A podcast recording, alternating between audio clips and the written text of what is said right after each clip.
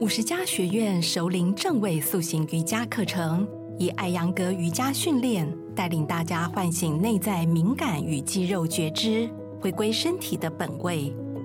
透过骨盆正位，有效改善腰椎酸痛，释放膝盖肩颈压力。想了解更多熟龄正位塑形瑜伽资讯，请点击资讯栏连结。同时，我们也有提供影片说明。五十家学院熟龄正位塑形瑜伽，唤醒身心觉知，展现完美姿势和体态。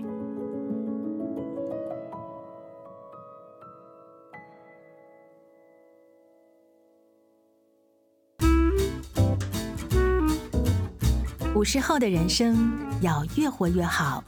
让五十加 Talk 陪你用新的方法创造属于你的理想老后。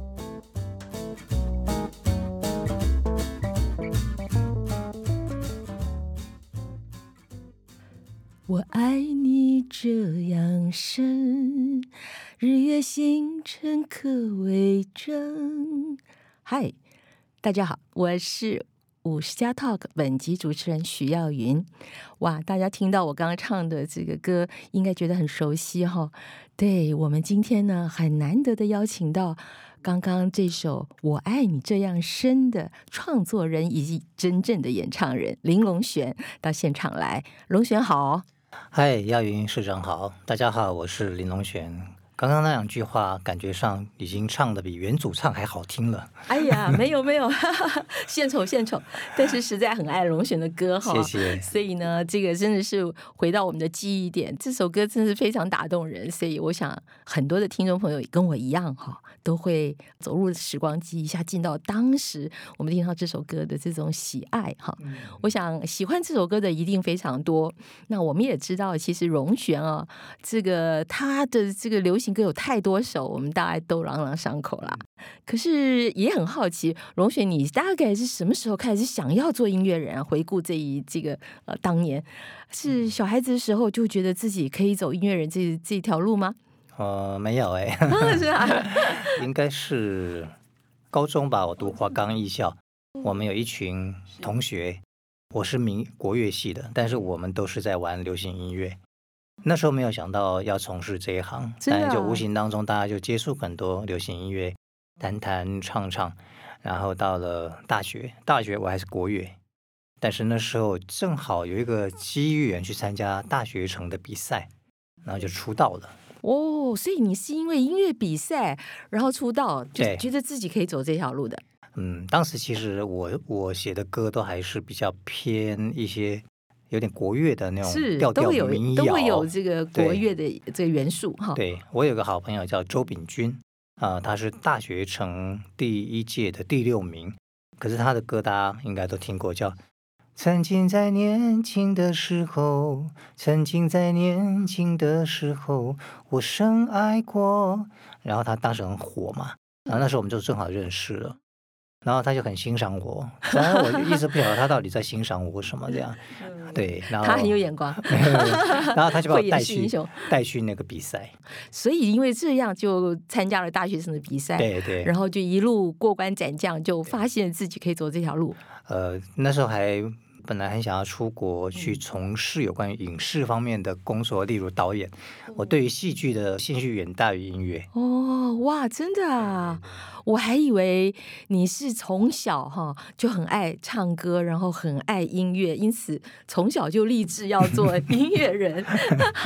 我我本来有这个想法，但是我嗯在高一的时候啊，有一天我就录自己的那个音啊，以嗯前是卡带嘛。然后那时候我们都同学不是都在唱歌嘛对，我就回家自己听听看自己到底唱得怎么样，我就把它录下来。我记得那首歌叫《Feeling》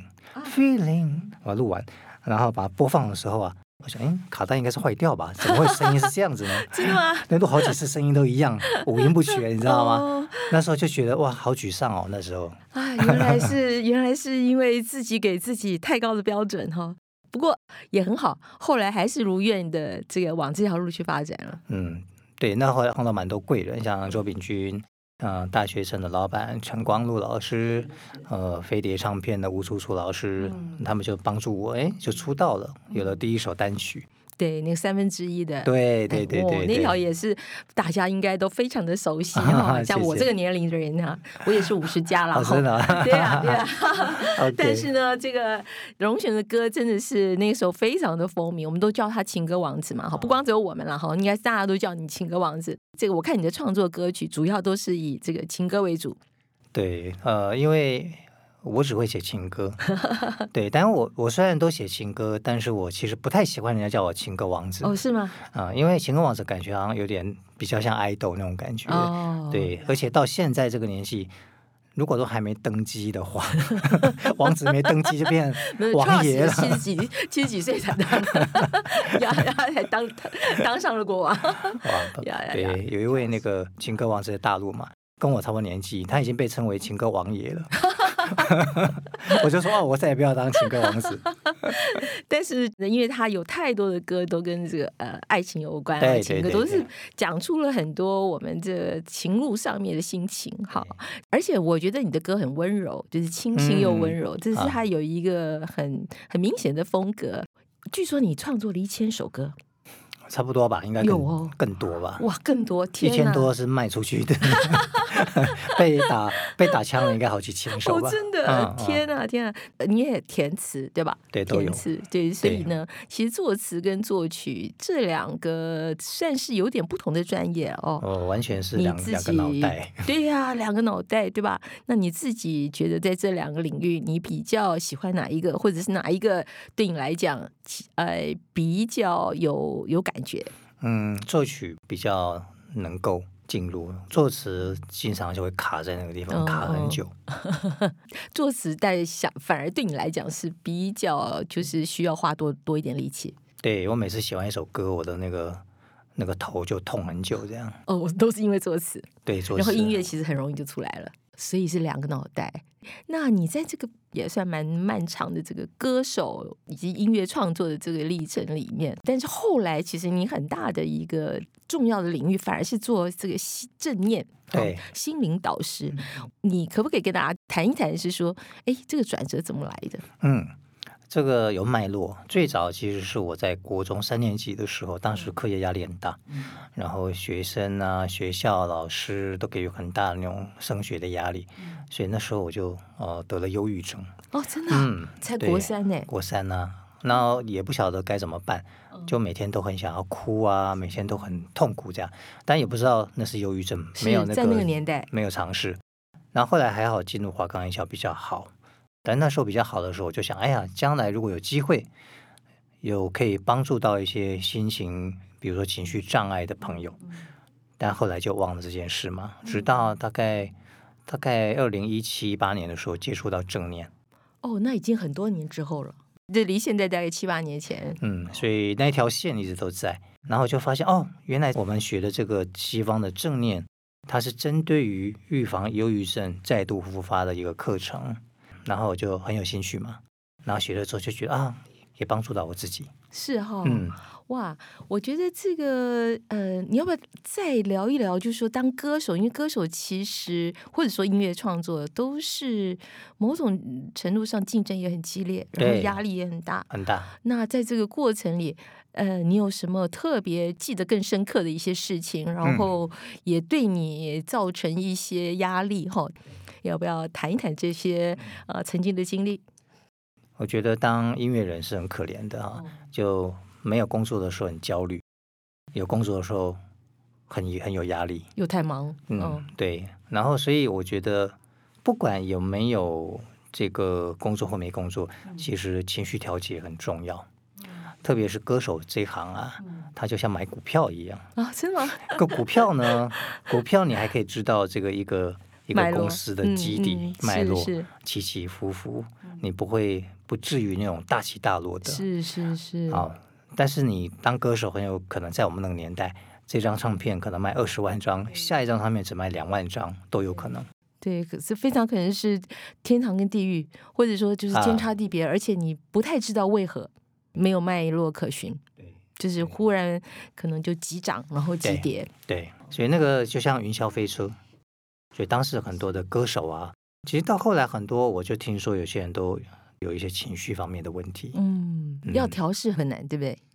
要就有是对一方法般的正常人，我们一般可以承受的这个心情或情绪上的这些压力，或呃，或者是呃，面对这么多变化的处理，其实这不太容易。如果能够走得过来哈，嗯就会如同老僧入 定，拥有智慧。嗯但如果走不过来，有些人就有情绪的问题。是是是，我觉得确实，因为我们可能看到的这个歌手都是他光鲜亮丽，哦，然后很受欢迎，然后被大家热爱的那一面，对吧？哦，比较少感觉到其实歌手承受的这种困境，尤其是精神上面、心灵上面的这种痛苦。对，嗯，嗯一个是财务方面，哦一个是哇，这很实际。嗯，一个是知名度方面，就是一个成功的歌手是名利双收嘛。那一个被人家淡忘、遗忘的歌手，就是呃，名也没有了，利也没有了，他比较难转行。当然，有人是依靠副业斜杠，但有些人他就无法转行。那就要等那些机会，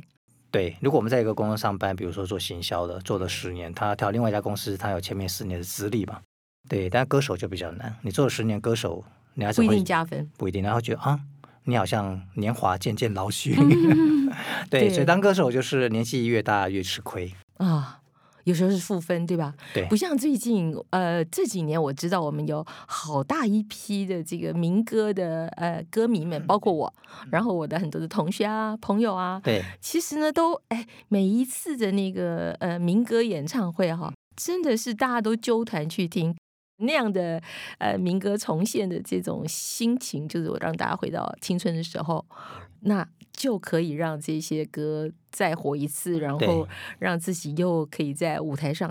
对于这个五十后、六十、七十这些人，我们这个世代的人，也许也会有一个想要怀旧的心情，而那些从来在一般大众的机会里面我们看不见的，嗯，啊、这些呃歌曲或者是副科吧，嗯副科当时那个时代的氛围，呃，可能就需要靠我们这些老歌手，然后呃老的歌，好，那让我们用情境的方式走到呃当时的这种心情，嗯，我觉得这是好像也是一个分种的市场。嗯那你自己有特别的感觉吗？我都跟我这个一起表演的同年龄歌手嗯，当、大部分还在唱的，他们都都都是已经比较放得开的啦，嗯反正都这个历尽沧桑 了。但如果有些他上台会紧张，我说你不用紧张，你的歌迷不是来听你唱歌的，对的他是来听他的回忆。没错，嗯，所没以错你上去随便怎么唱，他都会很开心。真的，只要嗯看到，啊然后有机会跟这个当年的偶像哈，或者当年自己很喜欢的歌手啊，能够有相聚重聚的机会，他看到其实就想都到蛮他高兴的的。初恋女友啊，以前结婚啊，过去的种种啊，他就很开心了。的确是这样，就说它很个人化，吧？对对对对啊它对跟你对的人生记忆跟经历有关，对，那没首错嗯歌，的连结是有关系的。没错所。以呢，我觉得歌曲也蛮有趣的。嗯对于它是文化现象，但是呢，它也是很个人的一种记忆哈、哦对的轨没错迹。所以，呃，你自己享受做歌手这个历程吗？在人生回顾的时候，这样看过来，嗯、我觉得是很辛苦，哦，但是我觉得蛮值得，就是在那过程当中自己留下很多的作品嘛。嗯，对，这比较难了、就像我们如果今天，比方说像作家，他就写一辈子，可是他会留下一些作品。那我觉得这个对我来说，虽然过程辛苦，但很值得。嗯，所以你的儿子啊，林廷汉，对不对？对这么年轻，然后就走上了歌手这条路。对，那你曾经反对他走这条路吗？呃，我跟他聊过，我说歌手很辛苦，然后你是不能半途而废的，你要坚持，因为他不会那么快成功。所以他每次快要沮丧，他就会想起这个话，我就会提醒他说：“你不是说你会坚持吗？你答应吗？” 所以他就会继续努力坚持。然后再来，因为很辛苦嘛，所以我后来不是去嗯受训那个牛津大学的正念嘛，是，然后正好有个机会呢，呃，又开始重新培训啊，我就鼓励说，那你也可以去学正念，你也可以去考那个审核。结果他就真的去考，那考之前我比他还紧张哦，因为 为什么？因为就他从小就听很多音乐，所以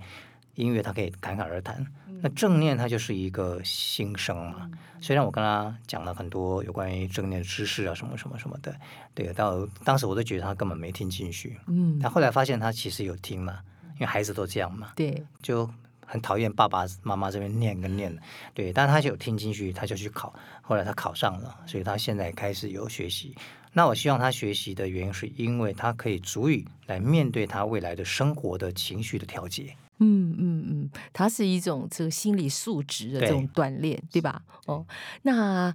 我们讲了正念，那荣雪，你要不要也跟大家分享一下你在这个正念的这个领域里面哈、你有哪些修炼？嗯那也学到什么东西，或者是有特别深刻的体会，可以跟大家分享。嗯，先跟大家分享什么叫正念好了。嗯，对，正念，很多人会把它跟正能量、正向混为一谈，嗯但其实正念并不是正向。正念的这个正啊，当然在中文它可以说是正面，但它也可以说是正在。嗯哦，那么在正念的当这个下，嗯，在正念这个意思其实就是正在。那这个念呢，它上面是个金，下面是个心，所以它是金心，也就是当下很。有意思，所以正念它有两个主要的核心，第一个就是专注力，那第二个叫觉察力。然后这两个差异就是说，比方说我们专注现在在吃东西，这是专注力；吃东西带给你的感觉，那就是觉察力。所以我们日常生活当中啊，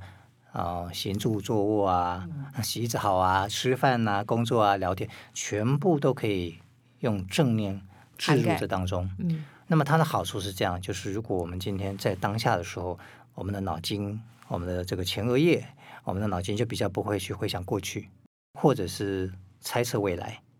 因为过度回想过去，如果有一些创伤、伤害，就容易有抑郁的倾向。嗯那么如果是不断猜测未来，就比较容易有焦虑的倾向。但是其实很多的事情，你所焦虑的事未必一定会发生，对但是人就是会焦虑。对，所以就会处于一种所谓的情绪当中。那么，如果把那个心收摄在当下的时候啊，就比较可以让自己处于一种中性的一种情绪当中。所以这是要练习的。要练习，那有什么样简单的方法可以让大家理解自己可以平常怎么样应用跟修炼吗？嗯，我们有分三种类型的练习，第一个叫静态的，第二个叫动态，第三个叫日常生活当中。那么静态的时候，我们通常都会把注意力放在呼吸，哦，呼吸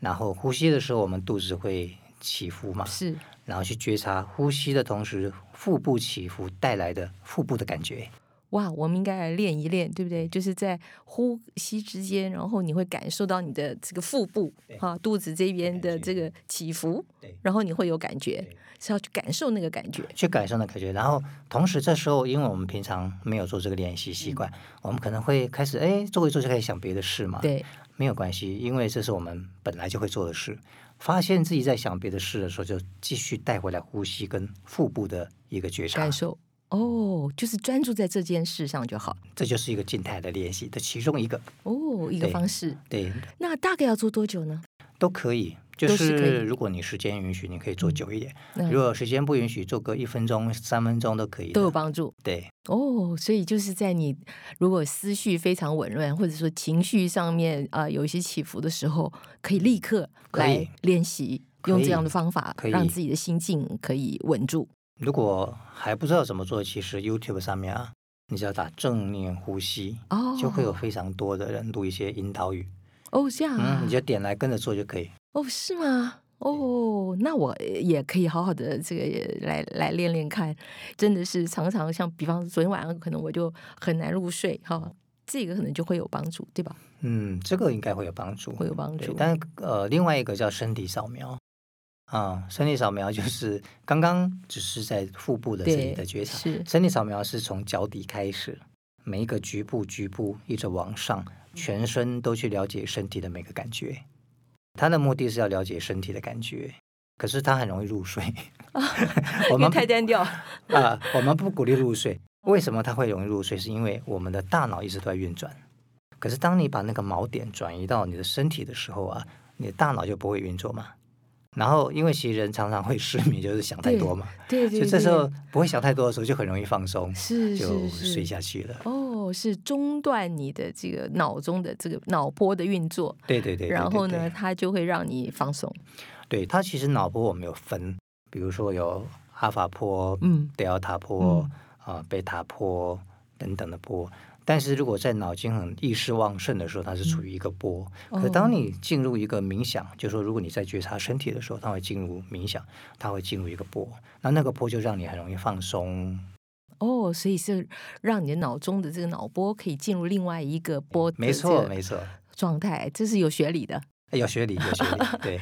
那如果说一般人要走进这个正念的这个领域，你觉得他们可以从刚刚那样的练习开始？但是呢，呃，如果说他不太能够掌握或理解，可以怎么嗯办？最好是上课吧。上课哦，真正有一些课程去选择，对吧嗯对，现在西方正念两大流派，一个叫正念减压，一个叫正念认知疗法哦，啊，随便上一个，挑都一可个，嗯以但都是八周，哦因，为八周它是一个结构系统的课程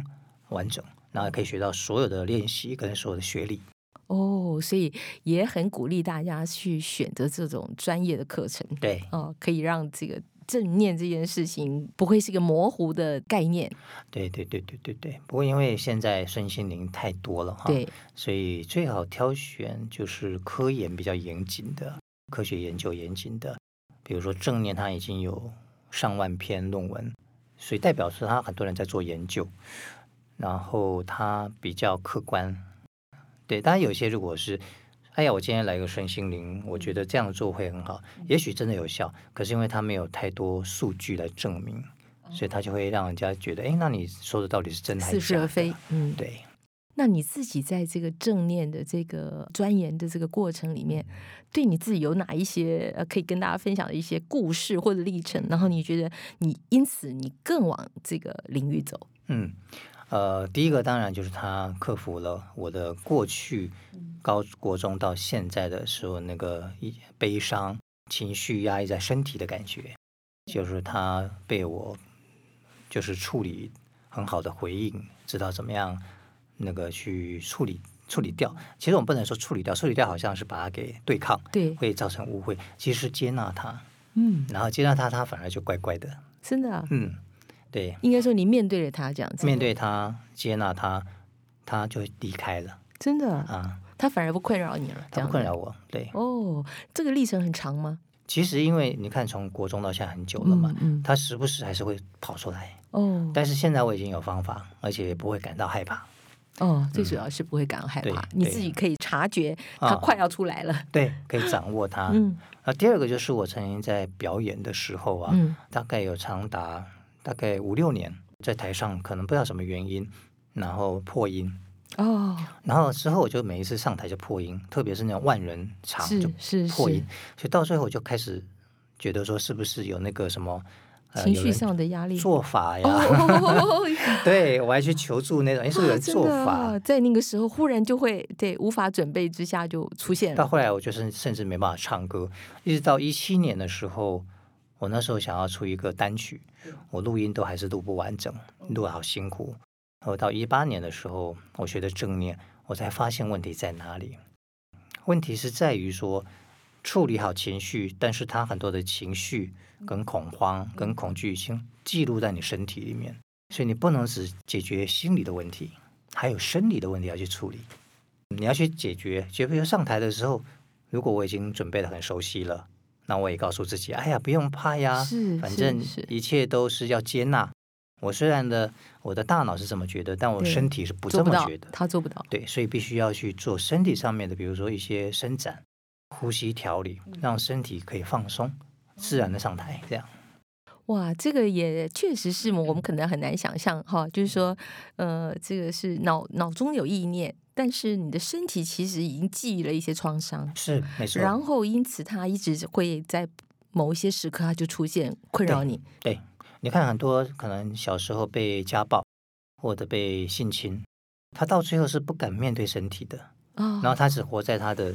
大脑当对中，所以他的身体已经承受太多的那个那个情绪跟嗯伤害，他不敢面对之后，他是处在脑袋当中的时候，那会发生一个事情，他的这个身体跟他是没有连接，嗯，嗯然后有时候嗯他会产生一种严重会产生解离哦，啊，他就不会去面对，他不是敢，对，嗯，这倒是比较少，因为我们大家想都是说，哦，你情绪上面或心理上面、精神上、理性上面做了很多的这个处理哈。嗯，那没有想到，其实我们的身体、我们的生理本身，其实它也是需要去释放跟处理的。没错，因为身心是一对起对的，对，我们可能想不到身体哈，因为对感觉是好像是情绪受伤嘛，对嗯或者是心理受伤，可是不知道其实它也升值在我们的生理上。没错。其实你看，如果我们去看医生啊，我们如果不不管是感冒，呃，睡眠障碍，你只要看他，他都会说，那你就要多晒太阳，嗯多喝水，多运动，早睡早起。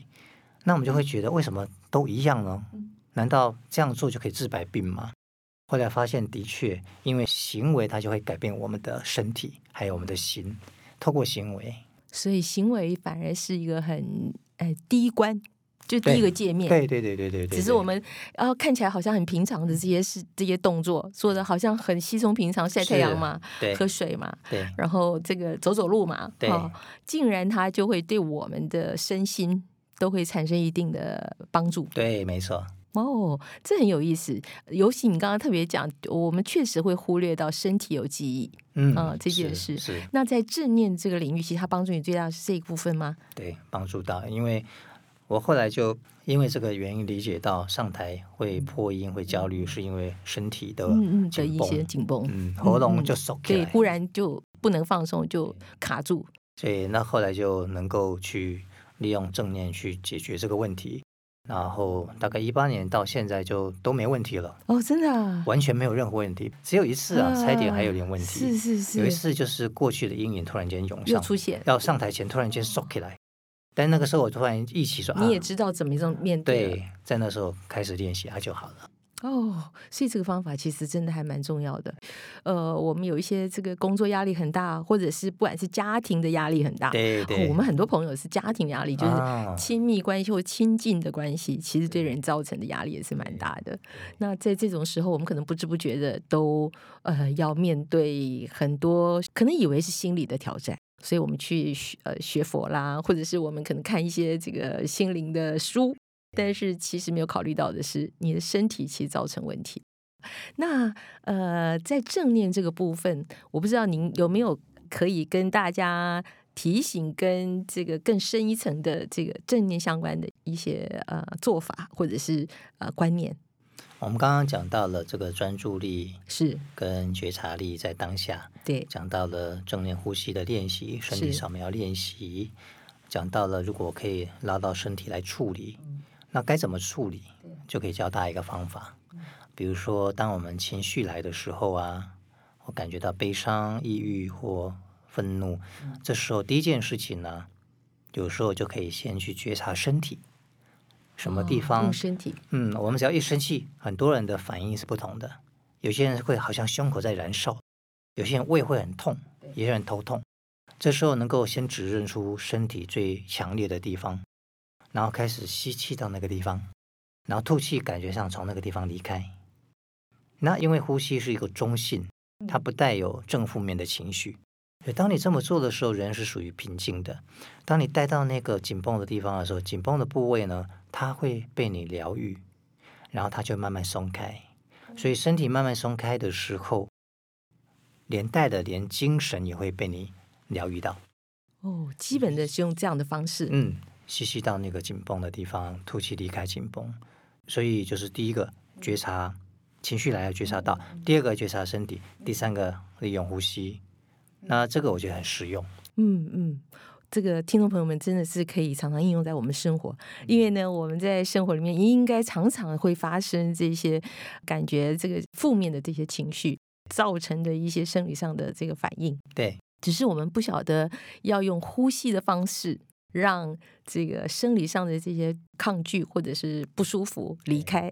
然后其实他离开了以后，你的精神上面、情绪上面也就可以回到一个平常、一个平静的对状态得到。基舒本的缓逻辑是这样。没错。呀呃，没想到这个荣璇其实从这个人生的历程里，呃，走到了那个精神呃心灵正念这个领域，也有很棒的体验。好、哦，那应该也帮助自己，也帮助很多人。主要是帮助到自己了，嗯然后很有嗯信心，嗯，才敢出来开课， 不要误人子弟。 对，我们知道他在大学都教课，哈，那当然也有呃专业的课程，也呃大家也可以去搜寻看看这个荣选的啊啊课，然后是可以去现场参加他的课哈。可以，我想这个他已经是个专业的这个正念的导师哈。我嗯在不我在敢不敢嗯这个 Google 里面也发现，哎，哇，荣璇居然这个是已经是正念导师，而且那个工作坊非常厉害，大家可以去参与哈。还有就是说，嗯，如果你回顾现在我们也差不多快一甲子的年纪了哈嗯对，那回顾自己的人生，你觉得给你自己有什么特别的这种思索哈？嗯你觉得回看自己的人生，你觉得是满意的吗？或者说你觉得这个人人的一生里面，你有怎样的体会？嗯，呃，以前我爸、我妈就会常会笑我，说：“哎，你怎么什么都不懂？然后你怎么都没有活在这个世界上？你怎么对社会的事情都不关心？呃，连环保署长谁都不知道。”对，有时候我连副总统是谁我都忘记了。对，但我后来发现这也没什么不好啦，因为其实我就很专注在于自己喜欢的事情。那么早年就是音乐嘛，所以在音乐之外，有人就说转行啊，我说转什么？我根本什么都不会。但就是很自然、很专心在喜欢的事情上。，对，也让我就自然而然就继续坚持下来。所以我觉得，因为这么坚持，我觉得会有很多的体会跟进步。例如，怎么样面对音乐的数位化产业嗯的改变，你要怎么去应应，你就要去研究。然后第二个就是后来，呃，碰到了学习的正念这个这件事情，我也觉得很好。然后这两个把它融合在一起，也很好。所以我现在的论文就会把这两个融合融合在一起。哦，是啊，，对，我的论文就是现在开始要写嘛，嗯嗯，对，所以以就是写博士论文了。对博士论文，对对对对对，现在在呀写，是，对对，哇，因为你也有这个很深的这个呃，应该说这个 background 也很特别，就是嗯音乐方面，因为很多人可能理解了这个正念，但是可能没有音乐的历程，或者是有音乐历程的人，其实不太走上正念这个专业的心理或者精神的领域。嗯哦，那你打算写论文会从哪一个方向写呢？我想我还是会从自己设计一个新的课程，然后去做研究，然后来参与的人他从这当中能得到什么。所以这个课程的主轴就是有正念，还有音乐，还有正向心理学。对，因为我对正正向心理学很有兴趣，对积极心理学，那把它融合。但其实现在学者也有研究，就是已经有了，就是正念跟正向心理学是融合成为一个学学理学的理的基础了。嗯嗯对，但是还没有人把它拿来广大的运用。例如，比如说研究幸幸福感，嗯对人类有没有幸福感，这个好像研究的还不多，嗯所以就看他论文的篇数还是蛮少的，嗯两三百篇而已，很少。所以我觉得那个值得研究。确实，确嗯实，正念大概好像没想到幸福这件事哈，好像感觉是要奋发而没有扣连到幸福感。对，那幸福感这件事，呃，我不知道荣雪你有什么特别的体会吗？嗯，其实很多人讲的幸福感，他一般都会说啊，它就是一种愉悦的情绪，嗯或积极的情绪。嗯但后来其实有人研究说，其实那个情绪它也是短暂的。但如果一个人拥有一个比较长远的幸福，可能来自于他对于他的生命有一个意义，嗯或有追寻的目标，或者他感觉到有成就感。嗯所以后来就有有把这个幸福感分为两块，嗯一个就是短暂的，比如说积极的情绪；，另外一个是长远的，就人生的意义跟目的这两个。然后怎么样透过比如说正念积极心理学来达到这两个？对嗯，很有意义。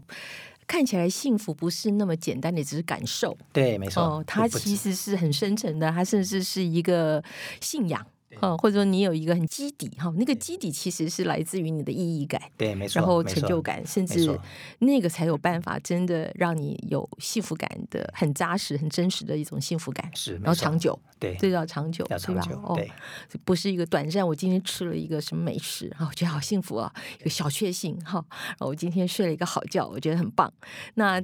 这些是不是有帮助于幸福感呢？我刚刚讲的这些小确幸也是有，也不是过有，它就但是是它短暂。它被称为是一种叫享乐主义，在学界，它是享乐主义的这块东西并不会被忽略，嗯可是它就是一种怎么讲，比较短暂，而且是每个人有主观的感受。比如有些人吃喝咖啡会觉得很幸福，有些人嗯是不会是，是，这是看个人。所以那个东西也是也是一种幸福感的其中一个很重要的因素。嗯嗯嗯，只是就是我们如果讲到个可以长远，然后很真实，然后或者说你可以很稳定的对处对在对一个幸福状态里，对那是呃，就是更深层的需要有意义、对有价值感，对，人生的意义、嗯，目的。嗯嗯比如有些人像我，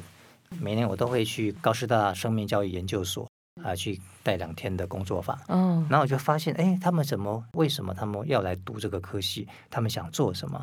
所以我后来就访问他们，我就发现啊，有些人他其实就是很单纯的，他就是因为啊，他的妈妈以前生病的时候，好像有一个什么社区的什么关怀，是政府的组织来帮助，他觉得好感动，所以他妈妈走了，他说他就开始发愿，他要做这个事情，哦有点哦像社工、是社工是，是是，就成为他的终身的目标。目标， 对呀、我觉嗯得嗯很嗯棒啊，那也很好。对啊，对他还是有一个抓住他的很坚实的一个绳子，啊对知道他对为何那这样才有力量去面对很多挑战。我哈说：“哎，有没有薪水？”他说：“没有啊。”可是当他提起这个事情的时候，他非常有热快忱乐， 哦，快乐，嗯，这对，就是我们说他的眼幸福睛都感。亮了。哦，是哦，对他不会因为觉得这件事是没有没有配，然后要付出这么多，或者说也有很多事情很烦恼嘛。这个过程其实也是不容易的。对，我就是亲像自体验到他们哦，原来人生的目的，嗯他们生命教育的终极关怀带来的幸福感，就是这个样子。是这样对的，是这样，看很到具了体哦。对对对，所以你其实也在这些这个历程里，跟学生的这些互动啊里，也有另外的体会。对，而且他们是在职班嘛，嗯，有的都已哦经、那年快纪七也十都岁了。哦，OK OK，你是在日班，不是对那么年轻，不是，有呃也的七七十岁，有的历尽沧桑，哦哦哦看他哦们生命故事都会掉哇，泪也那很种。也很动人。对，呃，应该就是他们也是走过很多人生的这是些，然后对他们也会有新的体会，然后来上这个课的。没错。哦，原来如此，所以我是这说样的嗯五十班。加这个真的是非常好，因为我访问过他们，就发现哇，每个人都有不同的人生智慧，都可以跟他们学到很多东西。嗯，所以真教学相长，当他们的老师，对，对但其实你也从他里面得到很多力量。对对对对，嗯他们蛮是好我的老师 了，感觉上互是相互相，对，哇，很好很好。那最后，你觉得人生走到这个阶段，其实我们还要面对下面很多很多的挑战，对不对？五十后，其实因为我们可能活几十年，哦，那几十年里面，我们也要找所谓的生命的意义，或者说生命的重心，其实也是另外一件不一样的一个状态。好，那您对这个部分，你对你自己有什么想法？然后对于我们的听众，你有什么提醒？嗯，对于大家不敢了，但我对自己的想法其实很简单，就是照顾好呃身心灵，那身体当然就是健康，好，那心当然就是心理的健康，那么灵性的教育也很重要，就是不管你有没有宗教信仰，那也没关系，但你可能想要去做一个你人生意义对你来说是重要的，比方说你想要去做一个社工，或者你想要去当一个课后辅导的老师，或者你想要去做婚礼的企划，嗯嗯。好好的完成他们的梦想，呀，都好。但我觉得这个是灵性的部分。然后，如果你有宗教信仰也很好，嗯，不管是佛教啊，呃，基督教、天主教都很好。所以我觉得。有时候我们在人生的前半嗯段就比较会忽略灵性的这一块，确实，嗯，但如果加上了灵性教育，其实就是像我们刚刚讲的，嗯比较能够展现出所谓的那个终极的幸福感。嗯嗯嗯，我想这个确实是，哎，我们五十后的这个面对很长哦，其实现在因为人可以活很长，